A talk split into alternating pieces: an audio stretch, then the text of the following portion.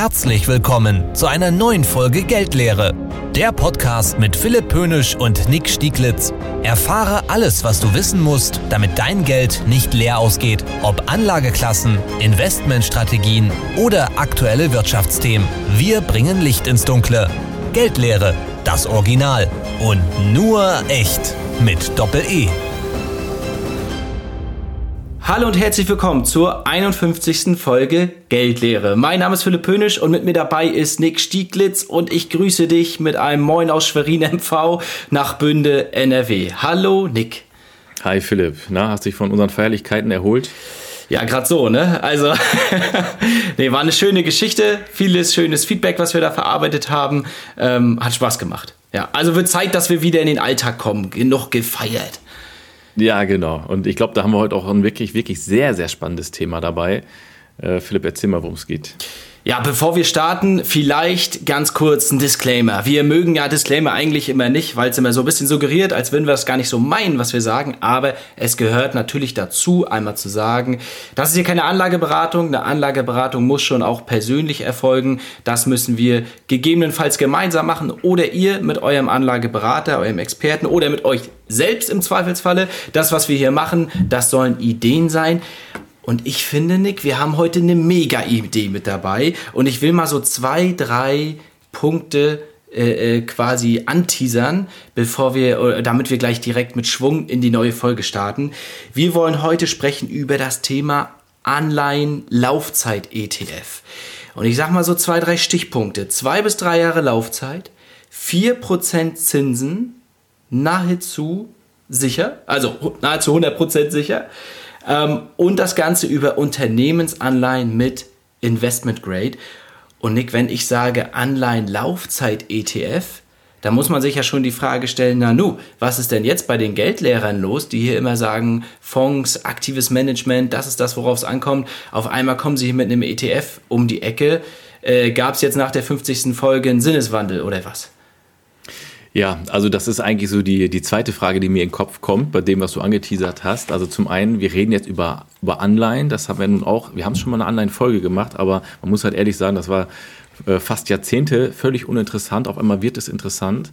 Wir reden von einem Laufzeitfonds, haben wir noch nie drüber gesprochen.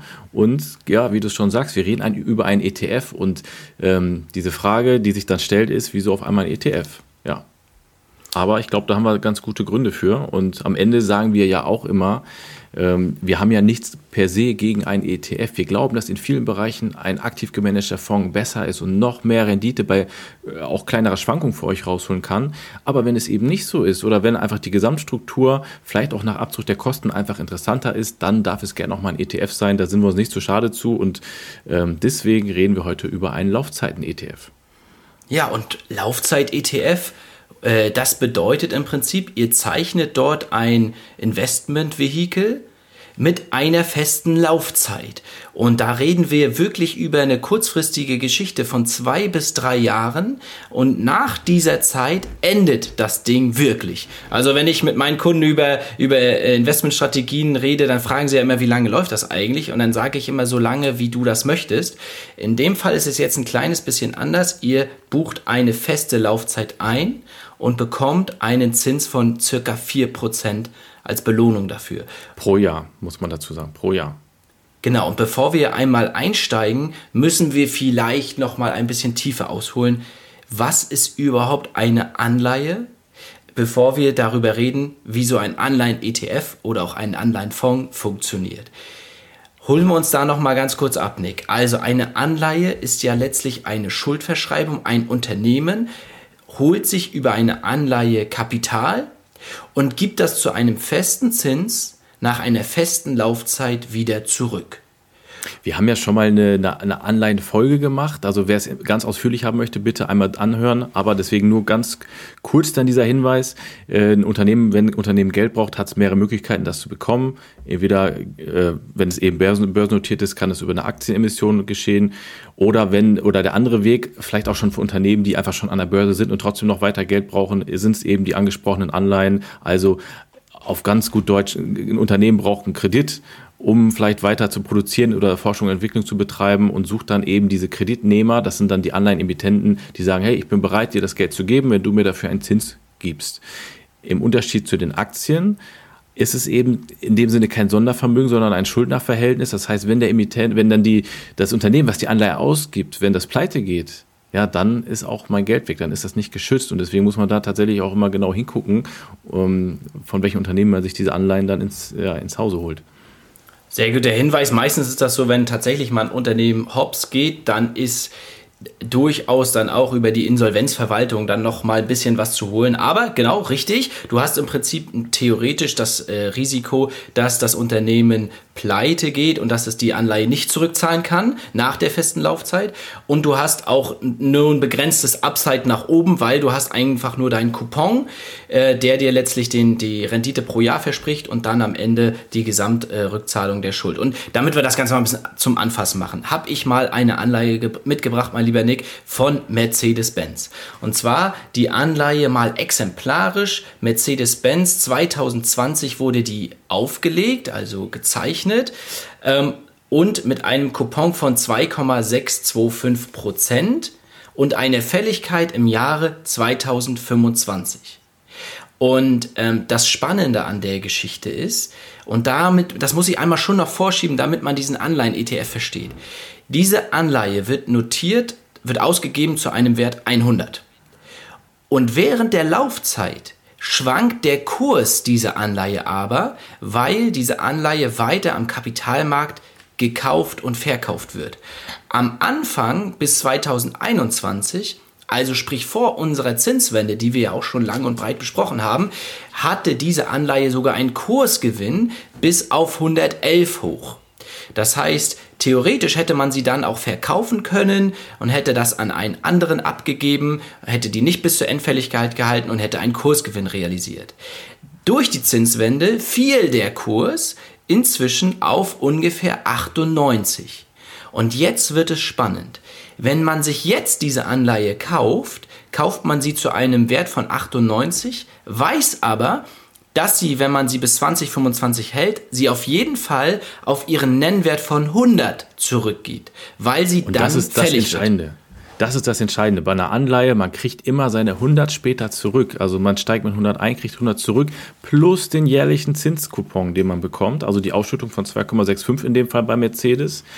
Und äh, jetzt kann man sich ja fragen, Moment mal, wieso wird die jetzt für 98 äh, ist sie zu erwerben, wenn man doch später 100 bekommt? Ja, das liegt einfach daran, dass wenn die, wenn die Zinsen an den Märkten steigen, also wenn ich Stand heute an den Märkten eine Mercedes-Anleihe oder eine BMW-Anleihe vielleicht für 4% pro Jahr bekommen kann, dann ist ja meine Anleihe aus dem Jahr 2000, die in Anführungsstrichen nur 2,65% äh, mir verspricht, dann ist die ja im Grunde nicht so gut. Dann nehme ich doch lieber die 4%. Und deswegen sinkt dann der Kurs dieser alten Anleihe, äh, geht unter die 100, äh, weil man ja irgendwo diese, diese fehlenden Zinsen ausgleichen muss.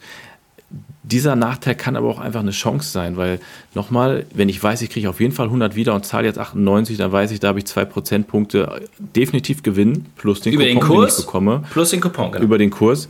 Genau. Ähm, wichtig ist einfach nur, und das ist das, worum es uns hier geht, und deswegen ein Laufzeitfonds, diese Anleihe sollte dann bis zum Ende durchbehalten äh, werden, ob ich jetzt eine Einzelanleihe kaufe oder das über einen Fonds mache, weil dann habe ich dieses Kursrisiko nicht. Dann kann es mir egal sein, wie der Kurs in der Zwischenzeit nach oben oder unten rauscht.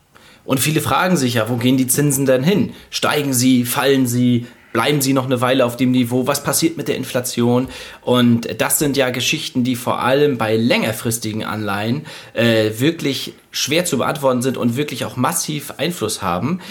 Bei einem Laufzeitthema aber nicht. Wie Nick es eben gesagt hat, ihr bekommt am Ende den Nennwert 100 zurück. Ihr müsst euch fragen, ist die Wahrscheinlichkeit hoch, dass Mercedes-Benz als Beispielunternehmen 2025, also in zwei Jahren, diese Anleihe zurückzahlen kann oder ob Mercedes-Benz bis dahin pleite gegangen ist. Und wenn ihr zu dem Erkenntnis kommt, ne, ich glaube schon an dieses Unternehmen, dann könnt ihr diese Anleihe kaufen.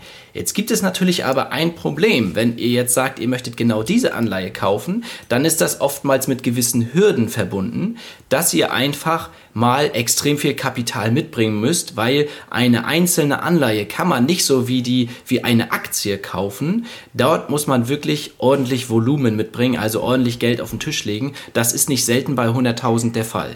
Das heißt, ihr könntet ja. zwar jetzt die Mercedes-Benz für 98.000 Euro einkaufen und habt dann einen Wert von 100.000 am Ende der Laufzeit, aber nicht jeder von uns hat das und von Diversifikation ist dann auch nicht die Rede.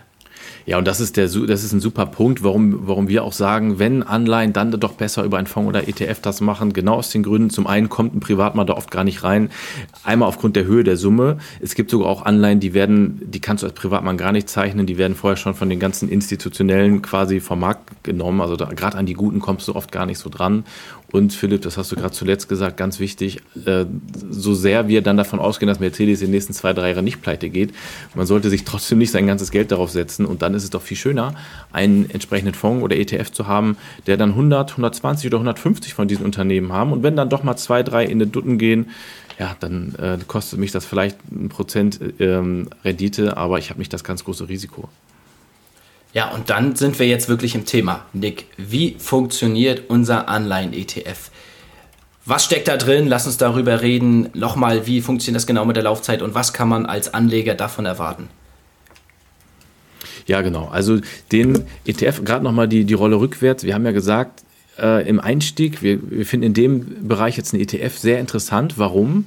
Weil dieser ETF, den gibt es bei Anleihen auf zwei Jahre. Und genau was du eben gesagt hast, Philipp, wenn ich jetzt mich auf fünf, sechs Jahre vielleicht festlege mit einem Laufzeitfonds, und da gibt es ganz viele Fondsmanager, die solche Fonds haben, die auch wirklich gut sind, aber dann habe ich natürlich schon das Risiko, dass ich jetzt ein, äh, ein Produkt kaufe, wo ich mir drei Prozent pro Jahr vielleicht äh, ins Boot hole, aber die Zinsen, wer weiß, wo die hingehen. Also in, vielleicht sagen wir in ein, zwei Jahren, die drei Prozent sind, sind lächerlich wenig, wir wissen es ja nicht. Und dann habe ich ein Papier, was in dem Sinne vom Kurs erstmal in den Keller geht. Kann mir zwar egal sein, wenn ich das dann bis zum Ende durchhalte, aber äh, wo ich dann eigentlich jedes Jahr weiß, hm, eigentlich ist mein Zinssatz gar nicht so gut, wie er sein sollte. Und deswegen nochmal diese zwei Jahre, die gibt es im Moment, zumindest unseres Wissens nach, nur im ETF-Bereich. Und äh, zwei Jahre, das ist doch ein, ein Zeitraum, der sehr überschaubar ist, wo wir im Grunde alle Zügel in der Hand haben und wo jeder vermutlich sagen kann, komm, das Geld kann ich durchhalten, wenn es sich an den Märkten nicht anders entwickelt und lasse das Ding auslaufen und habe dadurch null Risiko. So, und jetzt gucken wir mal ganz konkret auf das Produkt, um das es geht. Ähm, und da ist natürlich der erste Blick äh, ja, in die, in die Portfolioaufstellung. Also welche Unternehmen werden denn von diesem Anleihenfonds eingekauft? Und Philipp, da gucken wir mal rein und sagen, okay, äh, trotz dieser 4 Prozent, er verspricht sogar ein bisschen mehr. Man könnte ja denken, dass das dann alles irgendwelche wilden Unternehmen sind, die keiner kennt. Aber dann gucke ich mal in die Liste und sage L'Oreal, ASML, Linde, Netflix, Oracle, Coca-Cola, LVMH, Apple. Also wir reden schon von Unternehmen, ähm, wo wir schon sagen können, die werden jetzt nicht alle der Reihe nach pleite gehen. Oder wie siehst du das? Ja, absolut. Also dieser, dieser Laufzeitfonds, der geht auf Unternehmen mit dem sogenannten Investment Grade. Das ist ein Rating-Ansatz, der im Prinzip sagt, Triple B oder besser. Und ähm, das ist ganz, ganz entscheidend, weil Nick hat es gesagt, wenn du in dem Moment, äh, äh wenn du ein Unternehmen bist mit einer vermeintlich schlechten Bonität, dann musst du natürlich mehr Zins mitbringen, damit Leute bereit sind, dieses Risiko, dieses Ausfallrisiko einzugehen ähm, und dann halt auch entsprechend belohnt werden mit einem vernünftigen Coupon, mit einem vernünftigen Zins. In diesem Fonds ist es aber, oder ETF ist es aber so, dass da wirklich nur Top-Unternehmen drin sind. Nick hat das eben schon gesagt, das klingt ja wirklich wirklich schmackhaft. Das Who is Who der, der Unternehmenswelt, ja. Absolut. Also quasi Unternehmen, die sich da äh, einfach an dem, über den Anleihenmarkt Geld besorgen und das dann am Ende auch zurückzahlen müssen. Und ähm, ja, Nick, wenn ich mir da die Kreditqualität angucke, wir haben 50% Triple B und die anderen 50% A oder äh, Triple A. Ähm, in, den, in der Range bewegt sich das. Und da muss man sagen, das Ausfallrisiko erscheint auf den ersten Blick dann doch überschaubar. Und das heißt auch am Ende des Tages für euch, dass ihr diese Rendite von, und das zeigt der Fonds, weist der Fonds aus, von 4% ähm, auch wirklich zuverlässig an euch ausliefert. Ja, genau. Und natürlich, wir, wir, wir stecken in den Unternehmen nicht drin. Das heißt, wir können ja sowieso keine Garantie geben, dass alles diese Unternehmen in zwei Jahren noch gibt. Aber nochmal, gerade bei dieser kurzen Laufzeit ist das Risiko ziemlich begrenzt. Und das ist Sinn dieses ETFs, dass der sagt, ich hole mir gar nicht die Unternehmen mit einem sehr großen Zinskupon. Die haben sogar teilweise ziemlich klein. Also wir reden teilweise von ein oder zwei Prozent nur. Ja. Ähm, aber der schafft trotzdem diese vier Prozent, dadurch, dass er die eben vom Kurswert gerade günstiger einkaufen kann und weiß aber, in zwei Jahren kriege ich ja dann meine, meine volle Summe zurück und in dieser Summe addiert kommst du dann auf diese gut 4% und genau. ähm, das macht es halt wirklich sehr interessant. Also genau das, was ich eben bei Mercedes lang und breit auf, äh, ausgedröselt habe, die holen sich die günstig, die holen sich die Unternehmen rein mit einem Kurswert von 95, 98, 92 oder wie auch immer und wissen über die, die Kursentwicklung, weil am Ende sind wir bei 100, holen sie sich eine Rendite rein, dazu den Coupon und das macht schon wirklich eine, eine interessante Geschichte aus. Und diese Fonds, wir haben da verschiedene Optionen, zwei Jahre, drei Jahre gibt es auch, sehr, sehr spannende Geschichte.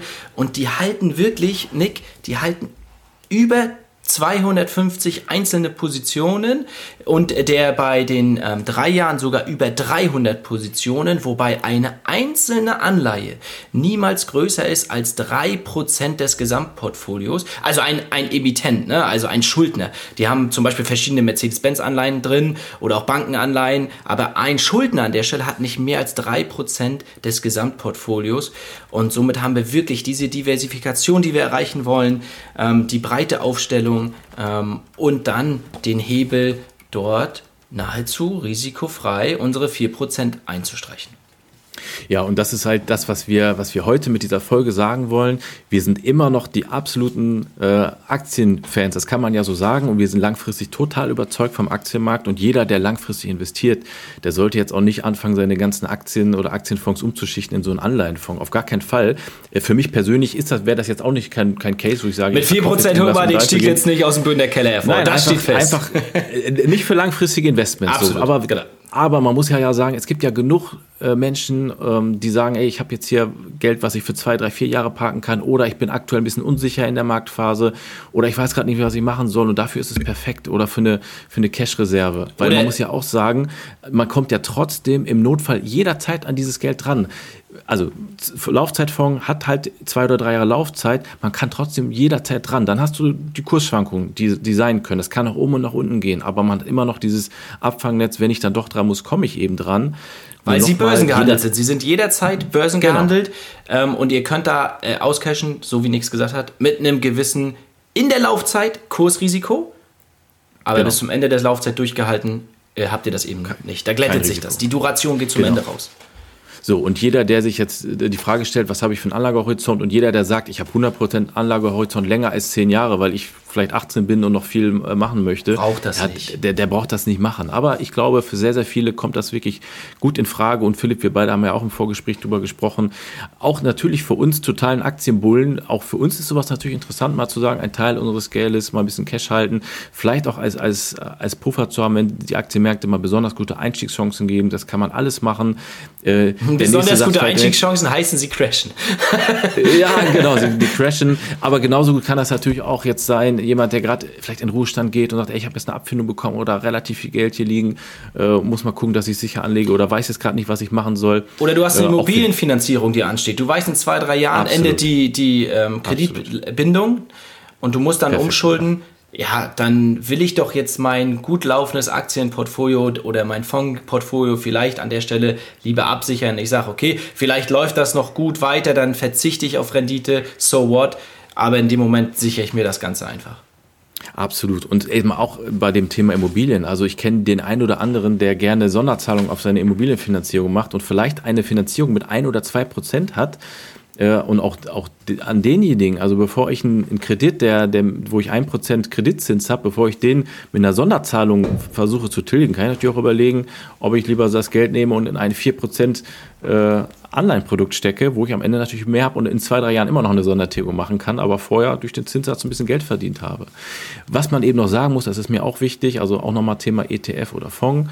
Je länger so ein Laufzeitenfonds lau läuft oder laufen würde, die gibt es auch mit drei, vier, fünf, sechs, sieben, acht Jahren, je eher spricht es dafür, einen gemanagten, also einen Fondsmanager mit reinzuholen. Weil dann ein Unternehmen, ob es das in fünf, sechs Jahren noch geben wird oder ob das, sich da vielleicht mal Sachen abzeichnen, da ist da schon eher ein, ein, gewisses Risiko mit drin. Und dann ist es aus meiner Sicht schon ein Vorteil, da einen Profi zu haben, der da eingreifen kann. Ja, kostet da 0,5, 0,8 Prozent mehr Gebühr. Dann reden wir nicht von 4 Prozent Zins realistisch, sondern vielleicht von 3 oder 3,2. Ähm, aber gerade bei diesem Kurzläufer, da sagen wir ganz klar, da muss kein Manager daneben stehen, das müssen einfach vernünftige Unternehmen sein und die kann man ganz transparent nachvollziehen. Ja, genau. Das Ding läuft äh, blind einfach durch und da sind wir jetzt auch schon in der, äh, wie funktioniert das einfach eigentlich? Ihr habt im Prinzip bei diesen Laufzeitfonds, da muss man schnell sein. da die Gelder werden jetzt eingesammelt von ähm, dem Anbieter bis 30.11. Ähm, weil natürlich du kannst, äh, die, die, je kürzer die Duration ist, desto schlechter kommt man da rein. So eine Laufzeitfonds gab es auch übrigens früher mal. Früher, als wir noch Zinsen hatten, würden die alten Männer sagen. Ähm, in der Zeit der Nullzinspolitik hatte so ein Produkt keine Daseinsberechtigung. Aber früher gab es sowas schon mal. So, und jetzt hat es quasi eine Renaissance erlebt, weil die einfach auch funktionieren. Aber Ihr habt Zeit bis 30.11. dort dieses Produkt zu kaufen. Dann wird es für Gelder, für neue Gelder geschlossen. Könnt dann, wie Nick gesagt hat, auch wieder auscashen zur Not. Und fällig wird das Ganze für euch am 1.12. entweder 2025 oder 2026 oder welche Laufzeit ihr da auch immer habt, die einzelnen Anleihen in diesem Portfolio, die werden irgendwann im Laufe des Jahres 2025 fällig. Die sind natürlich nicht alle im, im Dezember dran, sondern manche sind vielleicht schon im Februar fällig, manche sind im Mai fällig und äh, so dass es halt während der Laufzeit dann zu diesem Cash-out kommt und dann am 1.12. steht dann die gesamte Summe wieder zur Auszahlung bereit. Genau, und dann Beispiel, um es einmal praktisch zu machen, ihr investiert 10.000 Euro, äh, lasst das zwei Jahre laufen bis zum Ablauf, kassiert jedes Jahr eure 4%, also in dem Fall dann 400 Euro im Jahr 1, 400 Euro im Jahr 2 und am Ende der Laufzeit gibt es dann 10.000 Euro wieder zurück, also das, was ihr eingezahlt habt. Und das ist das Prinzip. Immer unter der Voraussetzung, dass es so durchläuft, äh, wie es angedacht ist, dass ihr nicht früher ans Geld ran wollt oder ran müsst und äh, dass jetzt dann nicht auf einmal 30 Prozent der Unternehmen in diesem in diesem Anleihenfonds pleite gehen, aber das haben wir jetzt äh, eingehend besprochen. Genau, ich denke auch, wir haben es eingehend gesprochen. Ich glaube, wir haben auch alles soweit, alle Informationen an den Mann gebracht. Ich gucke hier nochmal gerade auf meinen Factsheet. Wir haben über die Kreditqualität gesprochen im, im äh, Portfolio, wir haben über die Fälligkeiten gesprochen, wir haben ähm, auch über die Sektoren gesprochen. Also Nick hat einzelne Unternehmen genannt vorhin. Wir haben ungefähr 30 Prozent im Bankenwesen, 13 Prozent im Konsumgüterbereich, nee, 40 Prozent, 14 Prozent im Konsumgüterbereich. Kommunikation ist dabei ähm, und dann weitere. Und ich glaube, damit haben wir eigentlich die Welt umrundet circa 4%, äh, je nach Laufzeitmodell, was man da so nimmt, kann man da mit einkassieren. Äh, ja. Und Philipp, den Hinweis kann man ja noch geben, äh, Gesamtkostenquote 0,12 Prozent. 0, da sieht man schon, dass da auch keiner arbeitet mehr dran. Ne? Das wird einmal installiert und dann läuft das durch. Anders beim aktiven Management, das kostet mehr Geld, da muss man ein bisschen was machen. Aber bei der kurzen Laufzeit 0,12 Prozent, großartig. Ja, Nick, dann ähm, schiele ich nochmal rüber nach Bünde. Hast du noch was zu ergänzen? Nee, also ich glaube, wir haben alles kurz und knackig erzählt. Wie immer gilt bei Fragen, meldet euch bei uns gerne. Philipp hat es erwähnt, es ist relativ begrenzt. Das Zeichnungsende ist eben Ende November. Da können wir jetzt auch nichts dran ändern. Das ist so. Also für jeden, der das interessant ist, beschäftigt euch damit, schreibt uns oder euren Finanzberater an und dann äh, gucken wir, ob das was für euch sein könnte. Und ich würde sagen, Philipp, dann können wir mit einem Zitat enden. Warte, ganz kurz, ähm, bevor du das bringst. Ja. Ich möchte nämlich noch den Ausblick ja. bringen. Nächste Folge, ja. also wir haben jetzt, was machst du, wenn du kurzfristig Geld parken willst? In der nächsten Folge reden wir mit euch über die langfristige Geldanlage. Und da reden wir auch nicht über 2, 3 Prozent, 4 Prozent, sondern durchaus auch mal über 8, 9, 10 Prozent per annum. Äh, dafür muss man ein bisschen Schwankungen aushalten. Für jeden, der, für, für, für, für jeden, für den das nichts ist, der ist hier beim Anleihen, Laufzeit-ETF ganz gut aufgestellt. Aber jeder, der ein bisschen was aus seinem Geld machen will und aufpassen will, dass sein Geld langfristig nicht leer ausgeht, für den haben wir Folge 52. Dort holen wir uns nämlich einen Fondsmanager wieder ins Boot. Ähm, und ja, das als kleinen Ausblick. Und jetzt, Nick, biete, bring uns mal ein Zitat mit, was uns erhellen wird. Ja, ich äh, zitiere Aristoteles, der Oha. sagte nämlich, ja, wir können den Wind nicht ändern, aber die Segel anders setzen. Und ich finde, das passt mega gut in diese Folge, denn wir können das nicht ändern, dass sich die Zinsmärkte geändert haben. Wir können das nicht ändern, dass dadurch Darlehenszinsen teurer werden, dass vielleicht äh, die Aktienmärkte ein bisschen unter Druck geraten. Äh, das ist einfach das Umfeld, in dem wir leben. Aber wir können natürlich auch sagen, ey, wir versuchen daraus auch unsere Chancen zu nutzen. Und jetzt haben wir eben Chancen, wieder mal äh, Geld ganz sicher anzulegen und da wirklich auch einen vernünftigen Zins drauf zu bekommen. Und von daher äh, sollte man einfach das Beste aus dem aktuellen Marktumfeld machen und sich mit dem Thema zumindest mal beschäftigen. Tolles Zitat, mein lieber Nick. Auch wir hier an der Küste setzen gerne mal die Segel, äh, so wie der Wind kommt. Und ähm, ihr solltet wirklich, tut uns eingefallen, bleibt am Ball, weil ihr merkt, in unserem Podcast, das Marktumfeld ändert sich, wir sind aber für euch da, wir holen euch ab, wir bringen euch Ideen mit, wir bringen euch Lösungen mit, wir warnen euch, ähm, wenn es euch gefällt, bitte drückt einmal kräftig auf 5 Sterne, das hilft dem Spotify-Algorithmus, das hilft dem, dem Podcast, erzählt es weiter, erzählt es euren Freunden und ähm, redet mit uns darüber, schickt uns, wenn ihr Fragen habt, eine Mail an kontakt.geldlehre.de. Mehr dazu über uns, wie so eine Anlageberatung abläuft, gerne auch auf unserer Page www.geldlehre.de. Und ich glaube, Nick, jetzt habe ich genug geliefert. Äh, Grüße gehen raus aus Bünde, NRW und aus Schwerin MV und wir hören uns schon bald wieder zu Folge 52. Macht's gut, bis dann, ciao, ciao. Das war Geldlehre, der Podcast für deine finanzielle Bildung.